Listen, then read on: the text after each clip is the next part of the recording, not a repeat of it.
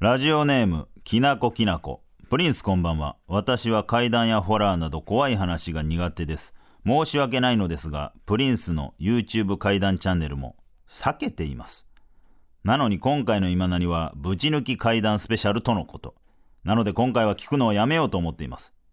そこで質問なのですが、巷でうちの畑で採れたトマトは他と違うから、トマト嫌いの人でも食べれるよと言われているように、吉井さんの怪談も苦手な人でも聞けるのでしょうか？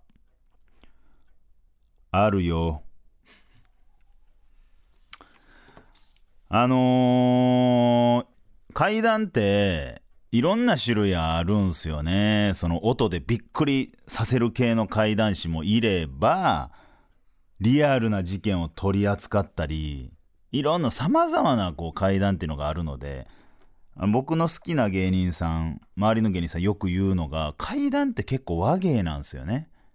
段ってついてる。漫談とか講談とかと一緒で。だから僕は怪談チャンネルやってますけど、ちょっとあの話のテクニック上げたいっていうのも一個あって怪談をやってるんですよ。その感じで、まあ一個のストーリーとして、世にも奇妙な物語的な感じとして聞いていただけたらなって思うんですけども、今から喋る怪談はすべて実話である。正尾義の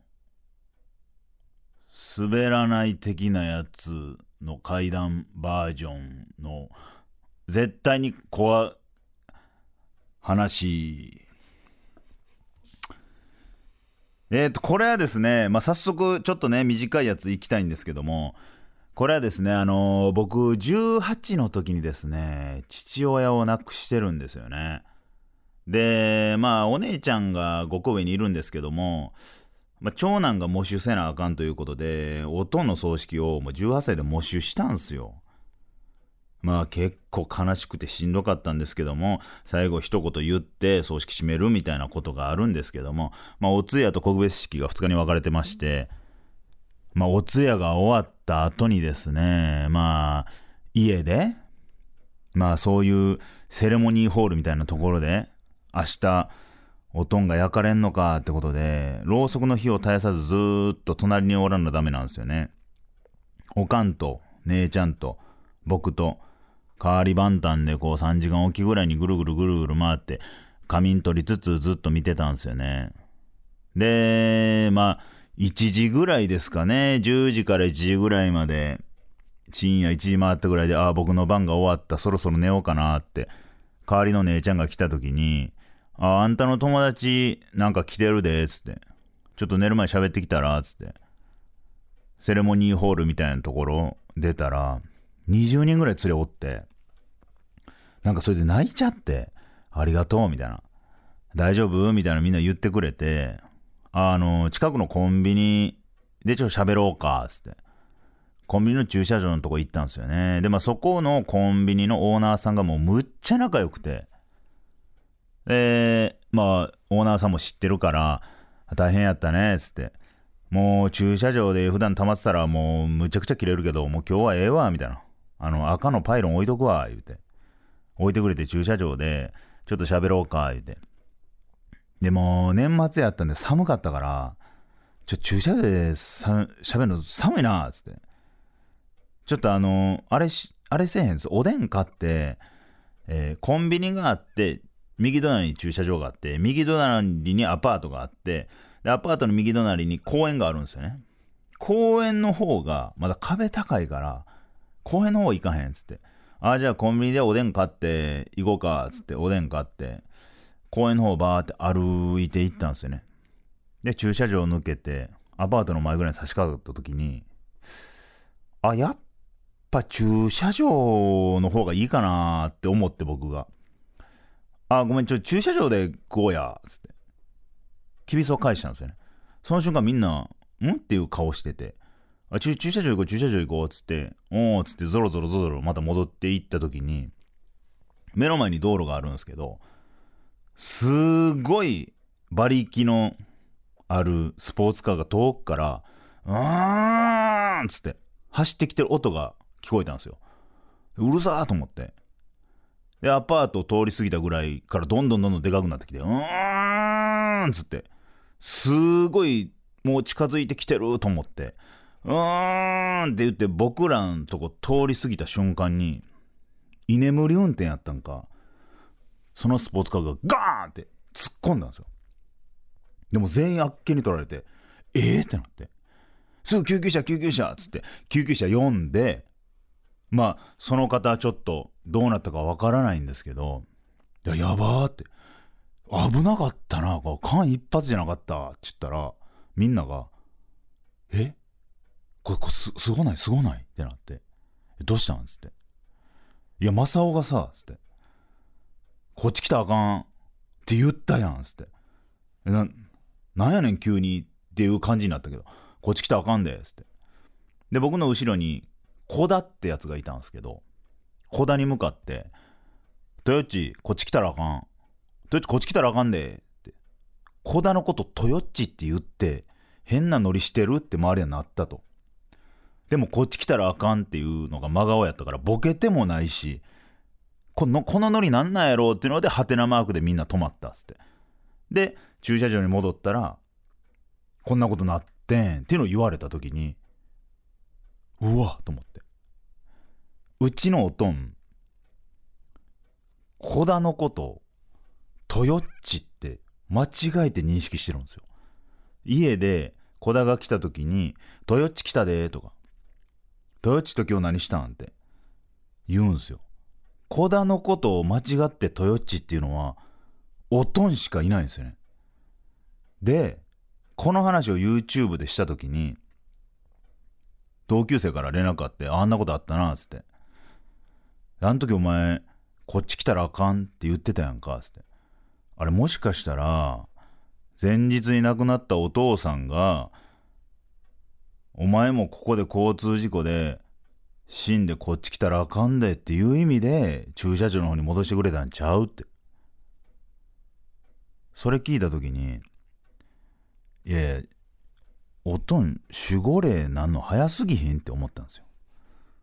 いやいや昨日死んでそんなすぐ守り側につくって。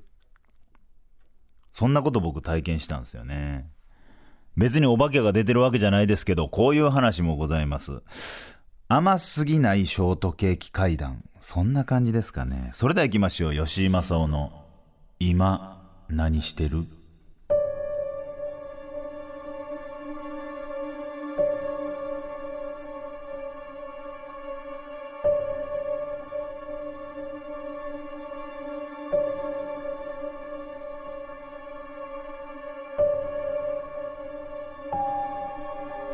改めまして吉井正夫です。吉井正夫の今何してるは昨年コンビを解散し芸人としてリスタートを切った吉井正夫が再起をかけてべしゃり一本で勝負するノンフィクショントーク番組でございます。今回は趣向を変えて真夏のぶち抜き怪談スペシャルをお届けいたします。今回はですねもう普通おたの話とかは、えーオープニングのみでぶち抜きで階段を喋っていきたいと思います。まああの階段ってねやっぱ耳で楽しむもんだなって僕は思ってるので身振り手振りがあった方が分かりやすいかもしれないですけどもどうか寝ながら聞いていただけたらななんか思います。で一回聞いて途中で怖くて断念した方はお昼間に聞いていただくとかいろんなちょっとね、あの工夫をして、一回階段に片足突っ込んでいただけたらなって思います。さあ、一発目はね、あの父親が亡くなった、えー次の日の夜の話だったんですけども、次の話がですね、おとんを亡くした3年後に僕、おかんも亡くしてるんですよね。で、その、おかんが亡くなる前にですね、ちょっと変なことがあったんですよ。それがですね、さっき言った18に父親が亡くなって以来、おとんの命日の日、月命日の日は、家族全員で墓参りに行くっていうのが決まり事やったんですね。家族全員って誰やねんって言ったら、おかんと、もちろん僕。で、お姉ちゃん。でお姉ちゃんの子供2人いたんですよね甥っ子と姪っ子にあたる存在。当時で5歳4歳とか5歳3歳とかそれぐらいのまあちっちゃな子やったんですけども。でその日もですね音の月命日やったんでちょっと墓参り行こうか言うて。前10僕らの10メーター先におかんと姉ちゃんがなんか喋りながら歩いてると。その10メーター後ろをですね僕が45歳の、えー、甥っ子と姪っ子3人で手つないで歩いてたんですよ歩いてたらですね5歳になる甥っ子がですね10メーター先のおかんをバッて指さして「ばあば死ぬで」って言うんですよ。ん？ってなってあのばあばの後ろに黒い人がおるだから死ぬねんって言うんですよ。僕もずっとハテナマークで続けて言うんですよ。じいじも死ぬ前に後ろに黒い人がおってん。だからじいじは死んでん。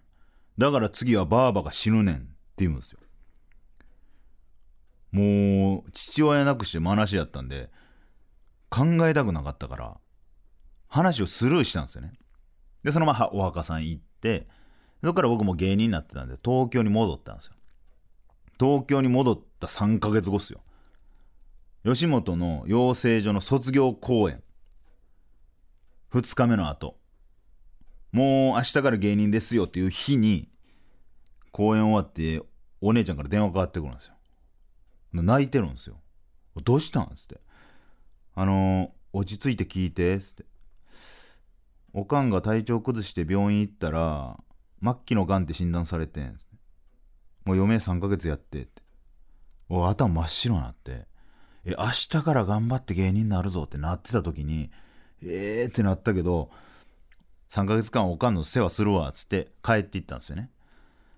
で大阪戻りましておかんが入院してんのが家の近くの、まあ、病院3階建ての3階に入院してたんですよ。で僕は毎日のようにもちろん周りの世話するために行くんですよね。でたまに甥っ子を連れてこうお見舞いに行くんですけど甥っ子もおかんが3階に言ったらもう入室してて分かってるんですよね。3階に入院してるって分かってるはずやのにある日2階でエレベーター降りてパーって走っていくんですよ。どどどこ行くねんっつって。あのバーバの後ろの黒い人が2階におるからバーバが2階に移動してんって言うんですよ。え？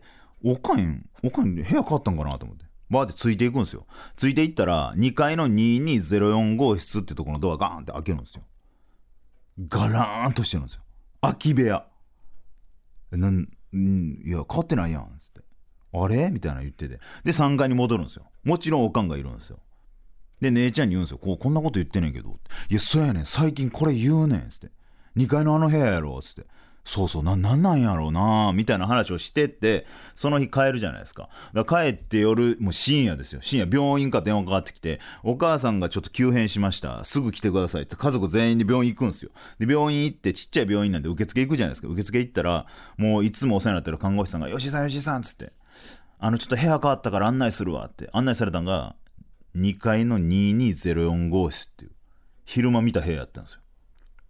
なんやこれと思って。で、ガラッて開けるじゃないですか。ほんだら、おかんが酸素マスクをして天井ブーっと見てて、もう目が開いてないんですよね。あー、このまま死んでまうかって思ってたら、いきなりバッて目を開いて、酸素マスク越しになんかもごもごもご言うてるんですよ。酸素マスク取ってあげて、どうしたんって言ったら、天井指さして、これ誰やって言うんですよ。親戚のおばちゃんやん、つって。親戚のおばちゃんも来て、こう覗き込んでたんで、親戚のおばちゃんやで、つって。じゃあ、誰やねんって言うんですよ。いや、だから親戚のおばちゃんやん、つって。しか誰この部屋中にいる黒い人たち、つって亡くなっていったんですよ。でもしかしたらおかんは、亡くなる前に死神みたいなもんが見えてたんじゃないかなって。そんな体験しましたね。で、僕、父と母を1821の間ぐらい亡くしてるんですけどこれをねちっちゃい頃にね変な体験をした時に言われたことがあるんですよ。むちゃくちゃ変な話するんですけど僕が初めて変な体験をした時の話なんですけど僕大阪の枚方ってとこ住んでて阪神大震災があった時が小学校5年生やったんですよね。1月17日の5時46分にあったんですよ。もう小学校5年生で結構寝坊とかするタイプやって学校も途中から行くみたいな感じの子やったのにその地震があった日ね5時半前に目がパッて覚めたんですよ。まだ暗いんですよね。暗いなぁと思ってん？夜か？と思ってああ朝かってなって。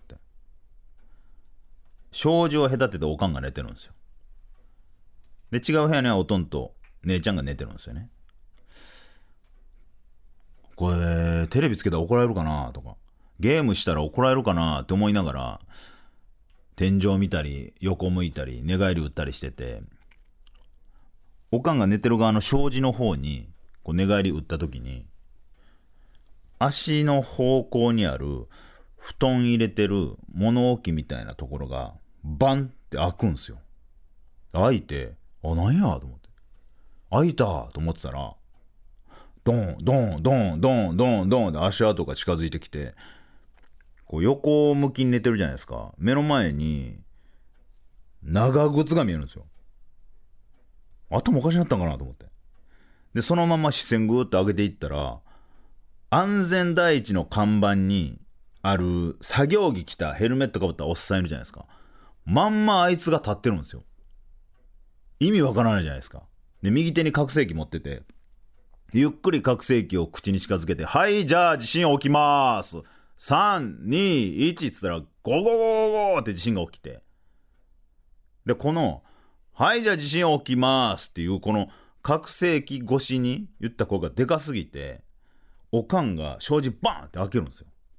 で、二人とも目があって、地震起きますっていうおじさんを見て、地震がガーって揺れ出して、おかんが僕に覆いかぶさっていって、地震がバーって揺れるんですよね。直角型やったからすごい揺れて、で、僕は守られながら、地震がすごいっていうより、あのおじさんなんやねんと思ってたんですよ。で、地震が終わって、おかんあれなんなん？って言ったけど、もう家族全員が僕の部屋に来ると。一番ちっちゃいから。とりあえず、一番でかいテレビがあるおかんの部屋で、これ地震の状況を見ようっつって。おかんの部屋パッて見たら、おかんが寝てる布団の、えー枕、足、えー腰部分にガラス棚が全部倒れてたんですよ。で僕を守りに来んかったらおかんは多分大怪我大怪我どころじゃ済んでなかったんかなっていうようなことがあったんですよ。で地震の映像を見ながらずっと俺おかんに「あれなんなん?」って「なんか変なん見たで」「おかんも見たやん」つって「こんなん学校で言ったらあかんで」って言うんですよ。で僕はずっと詰めて「ななんなんか教えて」つって。小学校5年生やし。言うてなんかああいうお化けみたいなもんなみたいな言ってたら数日後ですね学校休んで、まあ、僕のおばあちゃん家行こうってなったんですよ。おばあちゃんも大阪から結構離れてるんですけど学校休んで行こうかっつって。で家族で行くんですよ。何しに行くんこれっつって。で行くじゃないですか。ほんだいつものじいちゃん家からちょっとルートそれていくんですよ。ルートそれていってそれていってでっかい神社みたいなとこ着くんですよ。鳥居がブワーって学校の運動場ぐらい敷地あって。神社なんかな？お社があって。で本殿があってバーって入るじゃないですか。ほんだらおばあさんがいるんですよ。最初気づかんくておばさんなんか見たことあるなって思ったら正月とかお盆時期に言ったらおばあちゃん家行ったらよくいるおばちゃんやったんですよ。そのおばちゃんいつも5000円とか1万くれるお年玉で羽振りいいおばちゃんやなと思ってたらそういう職業をしてる。いわゆる、まあ、霊媒師と呼ばれるものをしてるんですよね。でその人にあのー、こう正雄にいろいろ説明せなあかんからつって。でいろいろバーって説明されてその説明もよくわからないんですよね。でじゃあとりあえずこれ見てくれよみたいなことで要約すると。巻物みたいなねくるくるされてるこう髪の毛がくるくるされてる筒みたいなのをさーって横に広げていくんですよ。ほんまにね書き初めの長い版みたいなのあるじゃないですか。正月とかにある。あれを3枚分ぐらいくっつけた。うん巻物っていうほどの巻物じゃないけど結構長い。まあ1メーター20ぐらいかな。横にバーってあって。そこにね漢数字で123456789101112131431までバーって書いてるんですよ。で1の下なんか書いてて。2の下なんか書いてて。これどんどん読まれていくんですよ。で6の下ぐらい読んでた時にあこれ俺の思い出喋ってんなって思ったんですよ。6歳の時これあってこんなことあったねつって。7の時こう8の時こうって。よう思い出知ってんなって思ったんですよ。でしかもその思い出がめっちゃ細かいんですよ。僕が覚えてんのが、えー7歳の時遠くで見てたけど、えー輪に入れてくれる、えーものあり。みたいなこと書いててあこれあれやなーつって。運動場で端っこであんた運動好きやのに輪に入れんくてなんか座っててんなつって。ほんでドッジボール呼ばれてなんか活躍して人気者になってそっから仲良くなったんやなーって。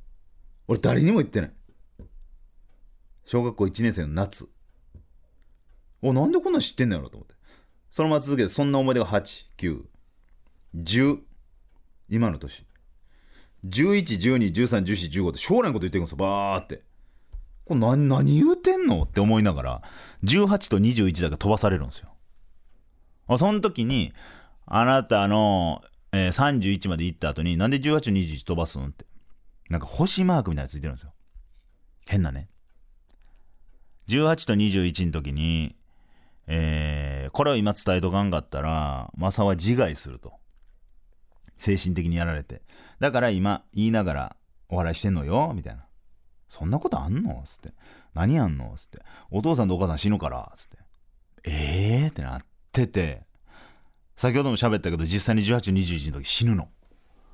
そん時まで覚えてへんねん。で18の時におとん死ぬやんか。死んだ時にめっちゃ後悔すんねん。なんで忘れててなんで対処できんかってんって。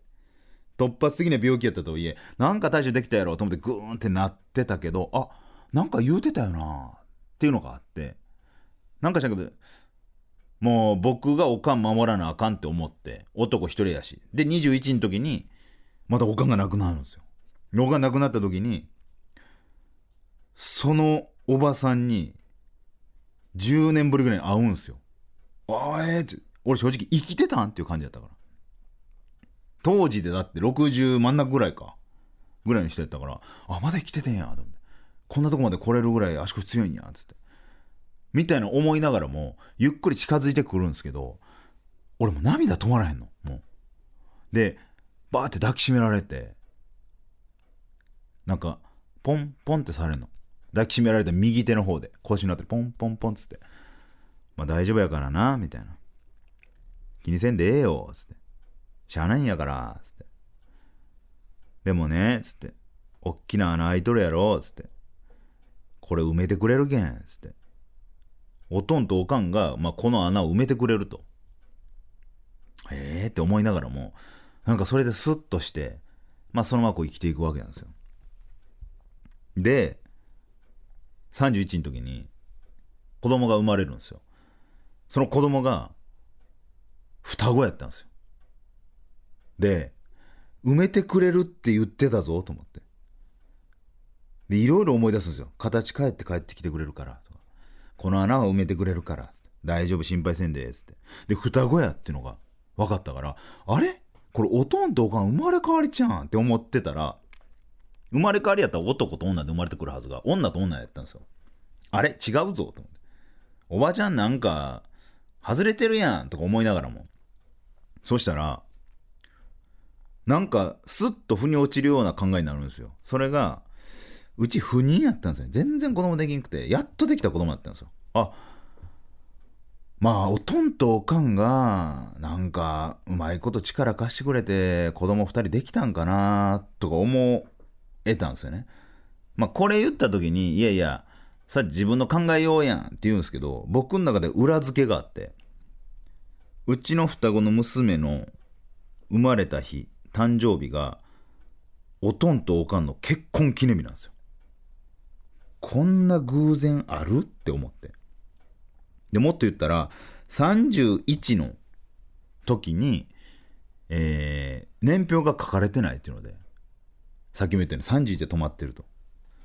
僕は正直死ぬんかなと思った。そしたら31歳からはあなたが作る未来やから31までは運命決まってるけどこっからは自分で作る運命やねんつって。31歳から自分で運命つかまなあかんつって。でも分かるんですよ。30とか31の時に夢を達成するんですよ。滑らない取ったり。M1 と滑らないやったんで。であもう何してもいいやんって思えたんがその年やって。で子供も生まれて。っていうのがあって。なんか霊媒師とか占い師ってきな臭いなっていうイメージやったんですけどそれがあって以来あ素敵な職業やなって思ったんですよ。悪い人もいるかもしれないですよ。やっぱ悪目立ちはするんで。でもあカウンセラー的なもんに近いんかなと。あん時の一言がなかったら僕もしんどかったやろうし単純にそのしんどい穴をその方にも埋めてもらえたなって。思えるというか。だから実際にそういうことってあるんやなってまあこれを聞いて思っていただけたらななんか思うんですけど全然強制はしないですけども。まあそんなこんなでねなんかね不思議な体験結構あるんですよね。お化けががっつり出る話はちょっと避けようかなと思いながらもこれ何やったんって思う話があって。これはですね高校生の時に僕が体験した話でその日ですね12時間目プールやって3時間目が科学アルファやったんですよ。科学アルファなんか一番眠いから。通常運転でも眠いのに12時間目プールの後やから。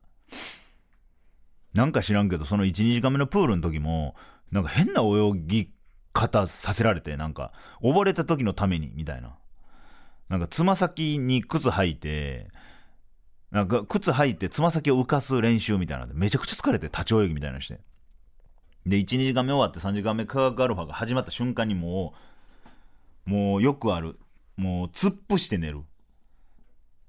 目の前で、あのー TM レボリューションのホットリミットじゃないけど、こう、なんか、交差して、突っ伏してでいいんすかね、こう。もう、両手を枕にして、もう、目線を床見ながらこう寝るやつ。おでこ、おでこを腕枕にするみたいな。寝てたんですよ。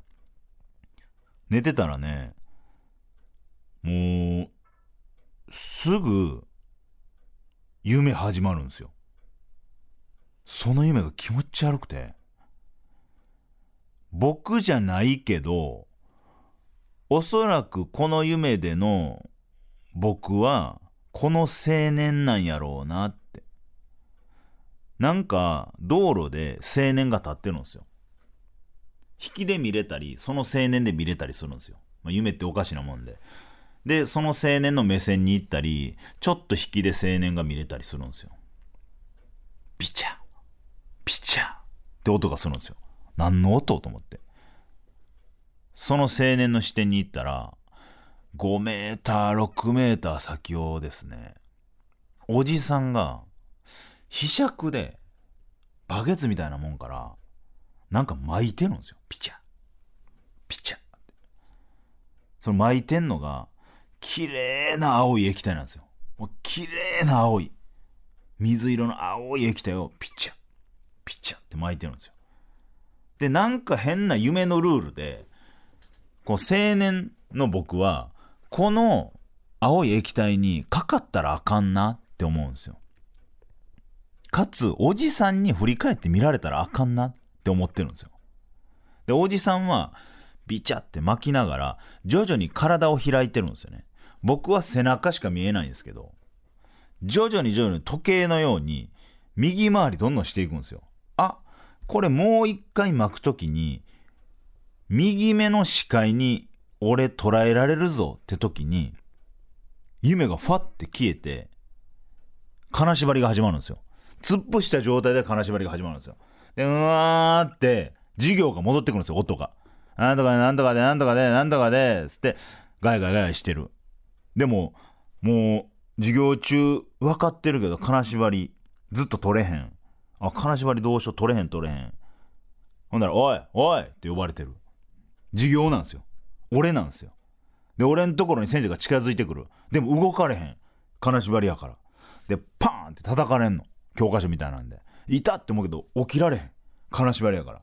で一気に体の真ん中に力をためて両手を大の字に広げてうわっって起きんの。もうほんとドラゴンボールの悟空みたいな。うわーって声を出しながらうわって解いた瞬間にクラス中がめっちゃウケんの。バーンって。まあおちゃらけキャラではあったからあーなんか面白く起きれたんやなって思ったけどこっちからしたらほんまに怖かったからなんかバクバクしてる心臓が。それ見て先生やったら毎回怒んのにその先生。その日俺の方じっと見て「今日は何や!」って言うんですよ。え、何何何？っつって隣のやつに聞いたら、いや、その、俺が、うわっって起きる、その前に、同じ起き方した二人おるっつって。ええー、ってなって。で、その二人っていうのが、一人が階段とか全く信じてない。もうええってってすかす男。で、もう一人が、もうクラスで、俺声聞いたことないめちゃくちゃおとなしい女の子。その子が、うわっ起きたからみんなびっくりして、その数分後に俺がうわって起きたから、あ、かぶせで受けててんや、と思って。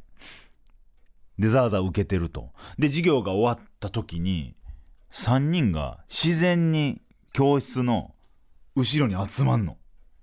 もう全員怖いね。もうみんな分かってんねん。で、3人とも集まったはいいけど喋らへんけど、バクバクバクバクしてんの。そしたら一番おとなしい女の子が、俺の方見て「青の」って言うんですようーわ一緒の夢見てたと思って「え青の?」って「うん青の」っつって「え見てたん?」っつって「見てたし見てた」って言われんの「ええっつってどういうこと?」っつって男の人おってその男の人がなんか巻いてんのみたいなこと言おうとしたら「えちゃうん?」っつってずっと黙ってるからそのずっと透かしてる男。階段を全く信じない男が「えちょなんななんなん一緒の夢見たん?」ですって「いや一緒の夢見たけど俺は青い液体巻く側やった」っつって。これ整理すると僕は真ん中に立ってる青年なんですよ。その真ん中に立ってる青年を後ろから見てる女性と液体を巻く男性。こう3人に分かれてんの。同じ夢を共有した。あれは何やったんやっていうお話。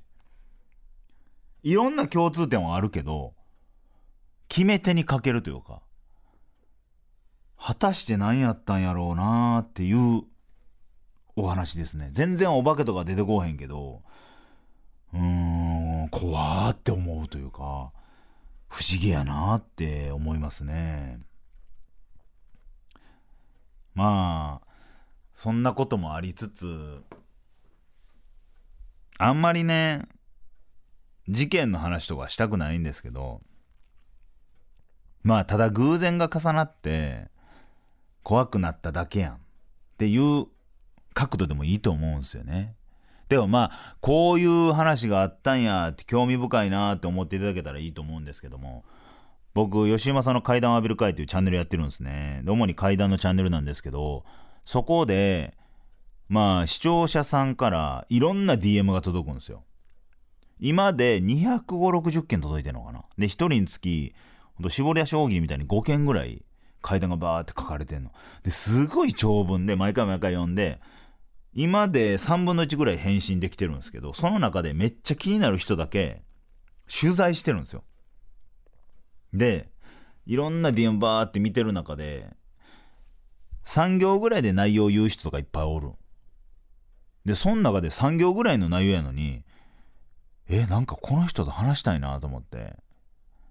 男性か女性か分からへんかってんけど、すいません、ちょっとじゃあ取材させてもらっていいですかつって、2時間ぐらいのインスタで通話をしたの。その方から聞いた話で、むちゃくちゃ変わってて。その方が20前半かな ?20 代前半の時にお子さんができたんですよね。旦那さんと、えー、との間に。えー男の子2人。で、日本で生活してたんですけど、まああのーお母さんが日本の方で、お父さんがアメリカの方。で、アメリカって国籍二重で行使できるから、向こう行って、アメリカの言ったら、なんて言うんですかね。まあ、アメリカ人として生きれる。で、就労ビザも取れると。働ける。アメリカ人としてちゃんともらえると。市民権が。あ、じゃあ、まあ、環境も子供に対していいと思うから、ちょっとアメリカ移住しようかってなって。アメリカに移住することになったんですよ。20代半ばで。で、その当時お子さんが3歳とか、4歳とかもうちっちゃかったんですよね。で、旦那さんも別に手に職があるわけではないけど、そんなすぐ使えるような。で、まあ就職はもうできたと。あとは住むとこだけやと。でも、この就職先っていうのが、まあ、安定してるかどうかもわからへんし、とりあえずワークホリデーじゃないけど、まあ、向こうで働きながらっていう感じやって。仮で、まあ、ここ、ここの家って決めてたけど、そこがダメになったの。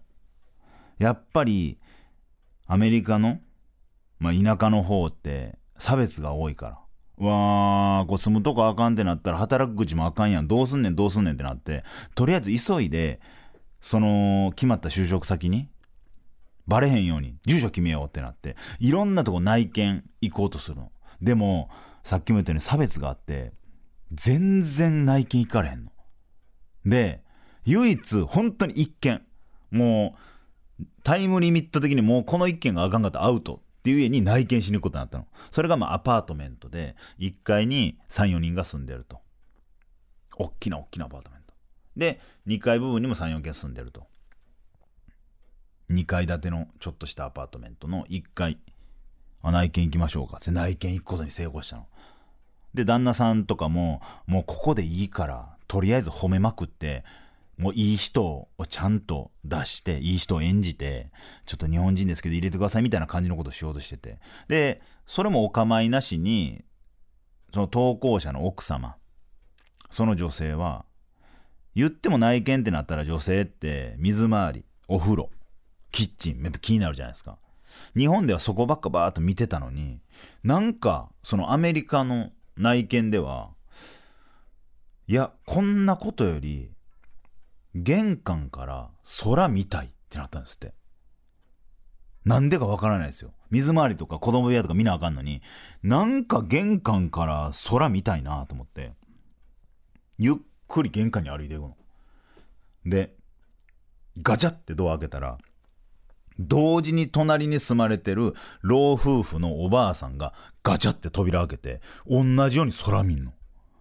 で、ん？偶然で気持ち悪いなって思いながら、あ、どうも、みたいな感じで挨拶をしたら、そのおばあさんの方は無視して、上の方、空を見ながらブツブツブツブツなんか言うてんの。で、強めにドア閉めて、中入っていく。その投稿者の女性は言うんすよ。マジでやばいやつやったと。もう外れ引いたこの部屋と思って。でも、ここに住まんかったらもう住むとこないと。もう歯食いしばってここで住むしかないかと思って。で、住むようになったんですよね。で、住み出して数日後、隣からビザブーブーブーってブザー鳴って、ガチャって開けたら、うるさいって、隣のおばあさんが言うんですよ。うるさいから静かにしろっつって。あ、すいませんっつってガチャって閉めて。そうか、子供おるし、子供の生活もうるさかったかな。いや、でも壁厚いけどな。まあでもそうか、気になるか、気をつけよって思って。3日ぐらい過ごしてた。そしたらまたブーブーってなって。インターホン鳴った瞬間ガチャって出たら、隣のおばあさんが、おだからうるさいと。静かにせえよ。いい加減にせえよって言われる。いや、この3日間生活音結構、えー、結構気ぃつけたけどな。と思いながら、もっと最新の注意払って生活してた。ほんならすぐ次の日にガチャって、出かける時に、隣のおばさんがバッて出てきて、おい、いい加減にしろ、うるさい。昨日もうるさかった。勘弁してくれと。って言われたと。クレーマーやんと。いや、静かに生活してるしって。すいませんって言いながら。で、次の日、オーナーに電話して、いや、なんかうるさいって言われるんですけど、うるさいことしてないんですけど、あ、オーナーが、いや、うちにも苦情来てて、ちょっと気をつけてください。つって。いや、気をつけてくださいって言われても、これ以上無理やけどなって思いながら、分かったと。まあ、2週間ぐらいキャンプ場行こうか。うーん、今から数日後頑張って、キャンプ場抑えて、キャンプ場で2週間ぐらい生活しようか。2週間空けたらほとぼり冷めるやろ。とかって話してる時に、あれ？なんかおかしいなって気づくんですよ。その投稿者の女性が、玄関開けるたんびに、遠くで銃声が聞こえるんですよ。パーンって。小型銃じゃなくて、ちょっとこもった大型銃、パーンって遠くで聞こえる。これ何やったんやろうって気づき出した時に、キャンプ場に泊まるまでの数日間、玄関の方行った瞬間、パーンって、あんなに遠かったのに、自分の頭の上で銃声が鳴ってるぐらいのでっかいパーンって音が聞こえる。で、その女性はもう耳塞いで、一回しゃがむぐらい。え、なになになにつって。あんなでっかい音が鳴ってるから、子供もビクってするやろうと思っても子供はビクッとしてない。出かけようとしてる旦那もビクッとしてない。ごめんごめん。今銃声せんかった？つって。いや、してないっ。つって。お、いや、おかしくないっつって。銃声なったやんか。っな、なってないよ。つって。いや、アメリカ銃社会やから、そんなんなるんじゃないのって旦那が言うけど。いやいや、めちゃくちゃでっかい銃声やったし、たとえちっちゃい銃声やったとしても、こんな田舎町で銃声が鳴るっておかしいやん。大問題になってもええわけやんか。何も、何の詐欺にもなってんのおかしくない。いやいや、疲れてるからやもうストレスでおかしなってんねん、みたいな。何その言い方みたいな。めっちゃ喧嘩して。喧嘩してる時にも旦那さんが、いや、隣からうるさいってクレーム受けてんねんから、こんなとこで喧嘩したら余計クレーム来るからちょっと黙っててくれ、つって。険悪なムードの中。その中、毎日、玄関行ったらパーンって音が鳴る。なんやねん、これ。で、キャンプ場に住み出しました、2週間。で、2週間の中で、全部ストレスのせいやと思ったと。アメリカ来てるストレス、隣がうるさいストレス、旦那とうまくいってないストレスが脳になんか影響を受けて、でっかい銃が鳴ってると。おかしなってる。でもこの2週間でキャンプ場に行って、隣のクレームさえ止まれば全部うまいこといくから、大丈夫やろ？と思って2週間キャンプ場で過ごした後、家開けて帰ってきた日に、隣のババアがバッて出てきて、うるさいって。あ、もうこれ無理や。だって部屋開けてんもん。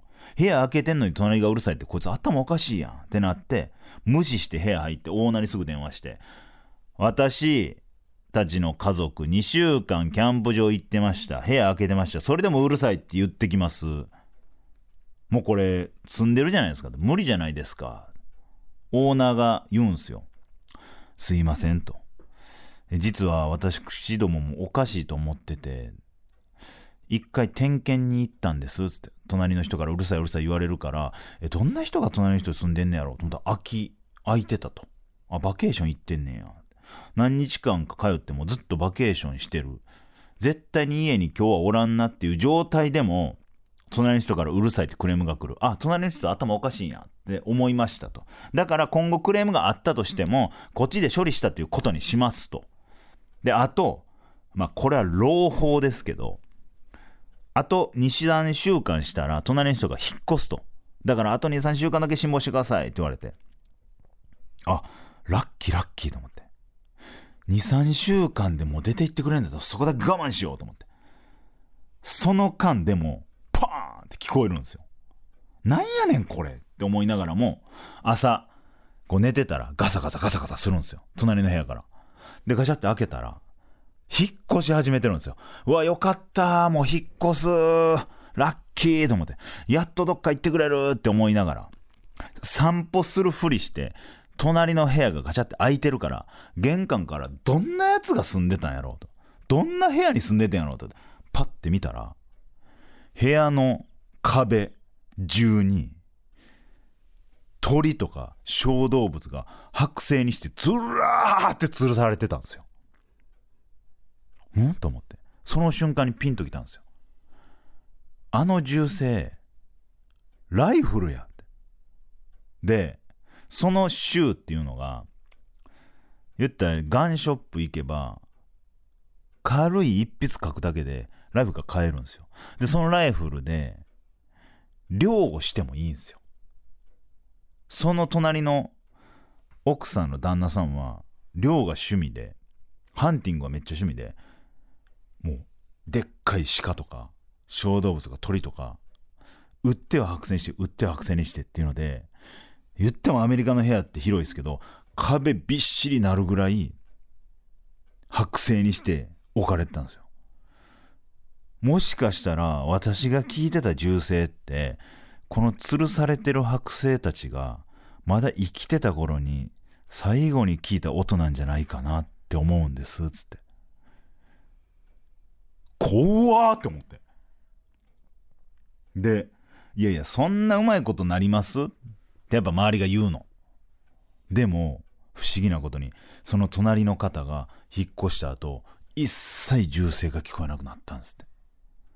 あ動物にもそういうもんが宿るんやな。そういうメッセージ残せるんやなって思ったんですよね。っていう貴重な体験の話を聞かせていただきました。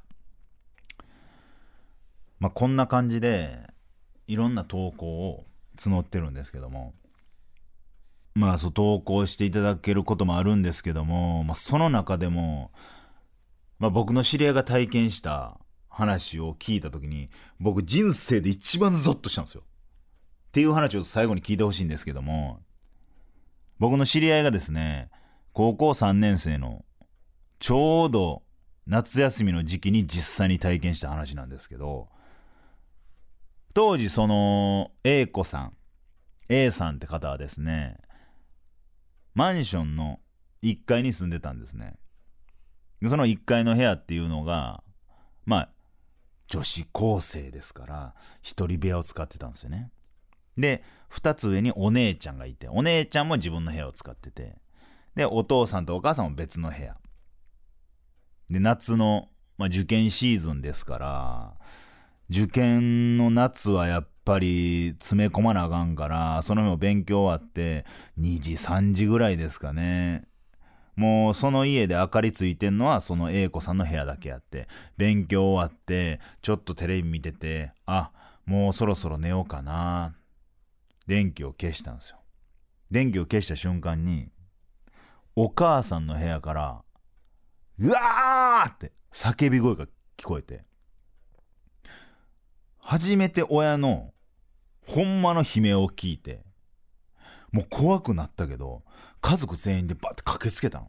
駆けつけたら布団の上でポツンって座ってんの。で電気つけて「ちょちょちょなななどどうしたん?」つって。言ったらお母さんが「今誰かに抱きつかれて布団の中で覆いかぶされた」言うんですよ。え、誰かにって。だ、だ、誰？っつって。そんなやつどこにもおらんやん。って言ったら、ガチャって開けた扉の前に3人が立ってるんですけど、その3人を指さすんですよ。いやいや、こ、ここにはおらんやん。って言うの。違う違う違う違う違うって。何何？っつって。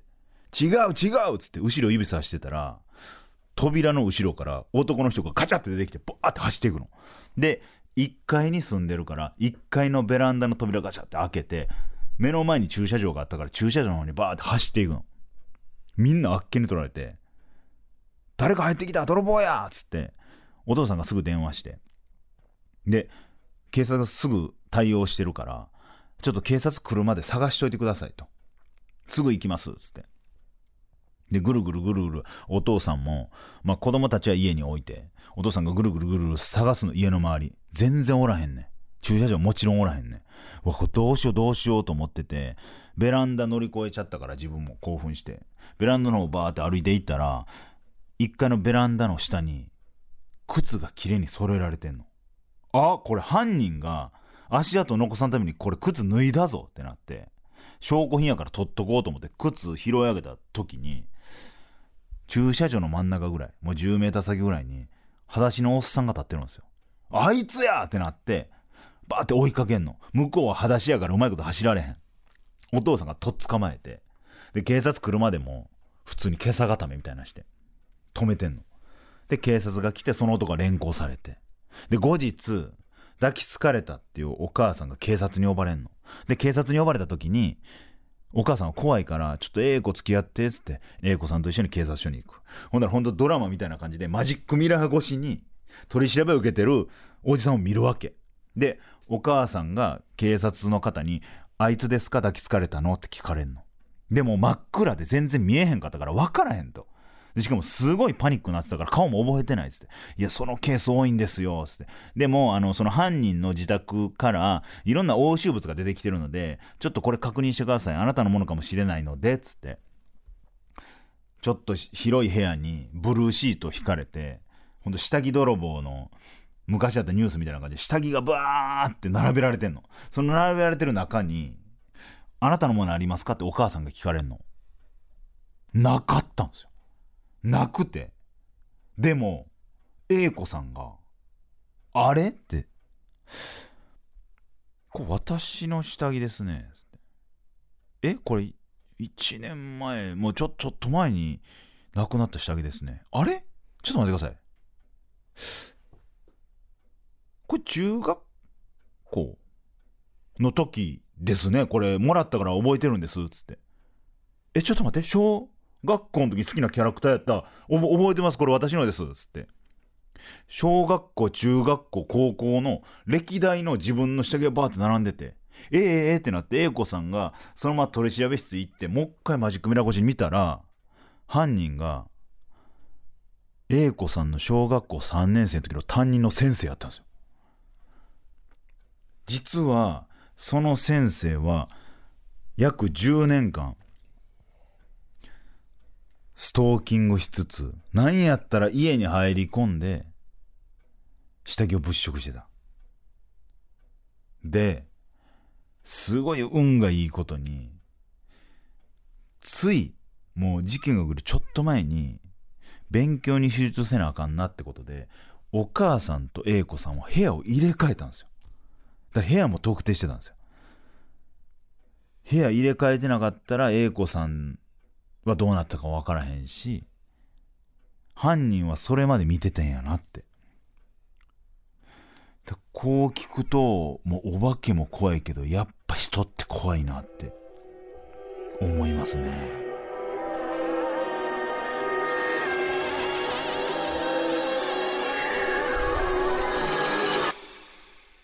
さあお送りしてきました。吉間さんの今何してるエンディングです。えー、今回ですね会談会だったんですけどもどうでしたかね？まああのー、56本ですか？喋らせていただきましたけどもまあ人は怖いですよね。もちろんお化けも怖いですけども皆さんもね、あのー、これ聞きながら、ま、シャンプーしてる時に後ろに人おるんちゃうとか思っちゃうと思うんですけども、ま、そんなことはないです、あのー、寒気するんですって頭にあのお湯かけたら。だから人がおるような感じするだけで全然怖いわけではないと思います。さあ当番組ではメールを募集しております、えー、現在普通のお便りである普通おたを重点的に募集しております。近況報告など感想でも何でも構いません。自由に送ってください。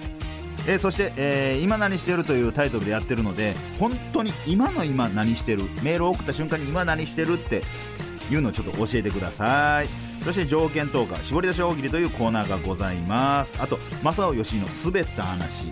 ちょっとねあのー、まあ、黒と素人という方あれですけどもリスナーさんの方がマジで完璧に滑った瞬間の話を克明に書いていただく正尾義の滑った話というコーナーもございます。えー、ただですね絞り出し大喜利は毎週行いますが他の各コーナーは不定期でございます。すべてのメールの宛先は imanani.tbs.co.jp 今なに .tbs.co.jp です。えー、ぜひ送ってください。さあここでお知らせが3つございます。まず1つ目。無料で生配信や視聴ができるライブ配信アプリのふわっちが N93 のスポンサーになりました。N93 の番組の中でくじを引いて当たりが出た2番組2番組と企画をやることになったんですが厳正なるくじ引きの結果吉井正夫の「今何してるわ」見事当たりました。大義じゃ。どういったことをするかはまだ未定ですがふわっちとの企画は9月を予定しております。ぜひお楽しみにしてください。そして2つ目のお知らせです。9月13日水曜にザ・高円寺2で行われる N93 番組イベントの企画を民の皆様から大募集します。5組全組が揃うのはこの日が最初で最後なので民の皆さんからのとっておきのアイデアをお待ちしております。民のアイデアが実現する可能性もございます。ぜひ送ってください。民の絞り出し能力をここで発揮する場がありましたね。5番組全員が点取り屋になれる。5番組でやれる企画を募集しております。ぜひ送ってください。そして最後に3つ目のお知らせ。番組グッズが出来上がりました。各番組共通の N93 キーホルダー。そして私たち、えー、今何はですねこの今何のステッカーあるじゃないですか。あのイラストが入ったグラス。えー、深野彩香さんが書いてくれたあのステッカーあるじゃないですか。あれ可愛いじゃないですか。あれをグラスにボンと入れた。いろんなねこのグッズにあのステッカーの感じ貼り付けるの可愛いなとか思ってましたけどもねグラスになりました。めちゃくちゃいいんすよ。えーこちらはですね通販サイトすずりにてオンライン限定販売。販売日は来週8月14日月曜からの予定です。ちなみに番組グッズの売上個数も順位に関わってきます。金額ではなく個数です。確かにね。個数で考えてもっと安いのでいいと思ったんですよ。でもねあのグラス欲しいね。麦茶や瓶ビールを飲む大きい民にもジュースが大好きな小さな民にもおすすめの激川グラスです。ぜひお買い求めください。うちは4つ買います。そして子供が割ったらダメなのでスペアで2つ買います。えー番組公式 X もございます。X のアカウント名はアットマーク N93 アンダーバー今なに X はハッシュタグ吉井の今なにとつけて投稿してください。吉井と今は漢字それ以外はひらがなでお願いします。またこの番組は YouTube でも聞くことができます。N93TBS ラジオというチャンネルに音源をアップしております。どの方法でも構いませんのでとにかく聞いてください。お願いします。というわけで、えー N93 の、えー7月度ランキング出まして何位でした？同率4位。実質飛べあのさもうさ民は頑張ってくれてるしさもうここからはもうスポンサーだね。もう民と一緒にこういう風にさ、えーお話できるのってあとスポンサーだけだよねとか思ってる民。勘違いすんな。グッズがあるだろう。ちゃんといいグッズ作ったんだ。それこそホストクラブは「ルイ5世いただきました」みたいな。俺ホストクラブの YouTube 今めっちゃハマってて「ルイ5世いただきました」ってもうなんか300万とか。だからそのグラスダースでいただきましたみたいな。ダースどころか2グロスいただきました。あの36ダースで1グロスみたいなことですよね。だから2グロスいただきましたとか。業者みたいな買い方してくれる民お待ちしております。そして何回もポッドキャスト YouTube を再生してくれる民をお待ちしております。そしてどんなことがあっても肯定的な意見をくれるそんな民をお待ちしておりますね。というわけでいろんな階段を喋れて世は満足だ。民を。今夜あなたの周りで何が起きてもこっちは責任を取りません。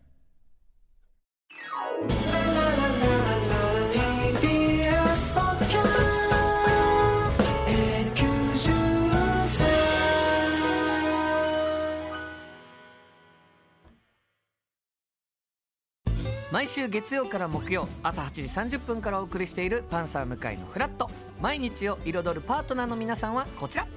月曜パートナーの滝沢カレンです。火曜パートナーのココリコ田中直樹です。水曜パートナーの三田寛子です。そして木曜日は？横澤夏子です。ヤーレンズのデイ淳之介です。奈良原正樹です。横澤夏子ちゃんとヤーレンズが各週で登場。今日も一日頑張ろうのきっかけは「パンサー向井のフラット」で